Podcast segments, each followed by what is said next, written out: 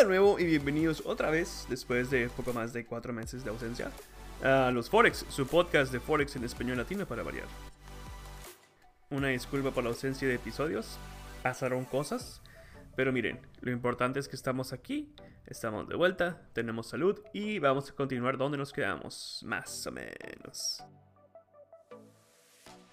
La última vez les platiqué sobre quemar cuentas, y ahora les voy a contar cómo me fue con mis primeros 93 trades en mi cuenta real. Fueron 93 trades en 6 meses, parecen poquitos, pero estos fueron operaciones swing. Hay días en los que el mercado no está en condiciones para operar y cuando se opera, algunas operaciones quedan abiertas por más de una semana. La mayoría definitivamente estuvieron abiertas por más de un día. Tal vez 93 trades o operaciones no suenen como mucho y tal vez no lo sean. Pero ya podemos empezar a notar cosas que hacemos, cosas buenas o malas. Eh, que si le metemos mucho notaje, que si son muy poquitos pips para el stop loss, esta clase de cosas.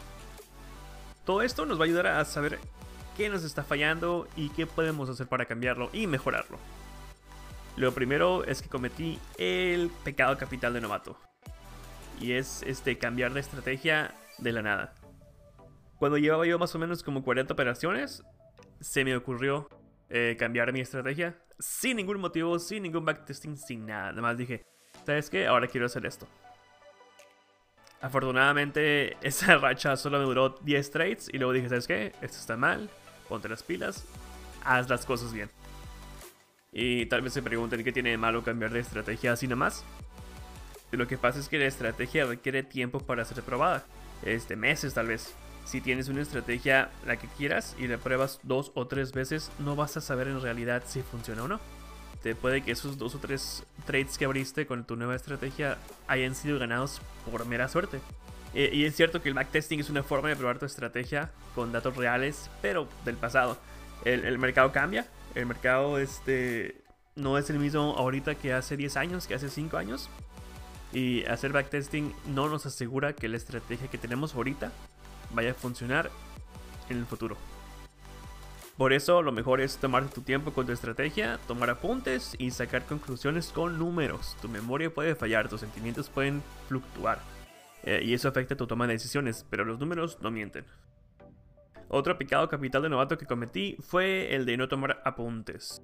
Algunas de mis entradas están vacías en mi diario de operaciones y estoy seguro que en muchos lados debió haber dejado una anotación sobre las noticias, sobre cuántos pips perdí. Tener un lugar donde apuntas comentarios es muy importante. No puedo, nadie puede recordar detalles específicos sobre todas tus operaciones. Si cometes una equivocación y no tomas nota de esto, es muy probable que vuelvas a cometer ese error una y otra vez. Por eso es mejor apuntarlo, tenerlo presente, prestar atención, adaptarlo a tu operativa y ya, te vas a ahorrar mucho, mucho tiempo con esto. Pero creo yo que la mayor equivocación que veo cuando reviso mis entradas es que no estaba seguro de cómo quería que mi estrategia funcionara. En especial con respecto al stop loss y al take profit.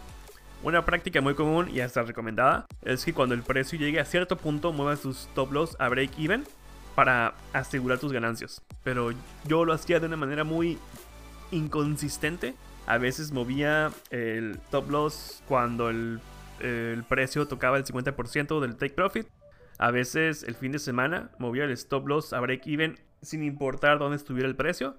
Y todo esto resulta en una estrategia poco consistente, lo que nos va a dar resultados poco consistentes. Yo creo que esto es muy importante, no deberíamos empezar a operar sin tener una estrategia bien bien definida.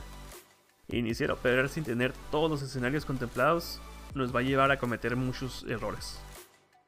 Lo bueno es que de las equivocaciones se aprende, siempre y cuando estemos dispuestos a aprender de estas equivocaciones. Lo importante es tomar la nota y arreglarlo lo más rápido posible.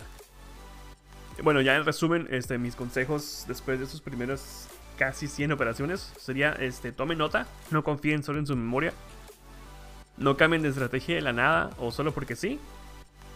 Antes de operar, intenten contemplar todos los escenarios posibles, buenos y malos, y tengan un plan para todo. Bueno, eh, esto fue todo por el episodio de hoy. Muchas gracias por escuchar, que tengan un excelente día y vayan por esos pips.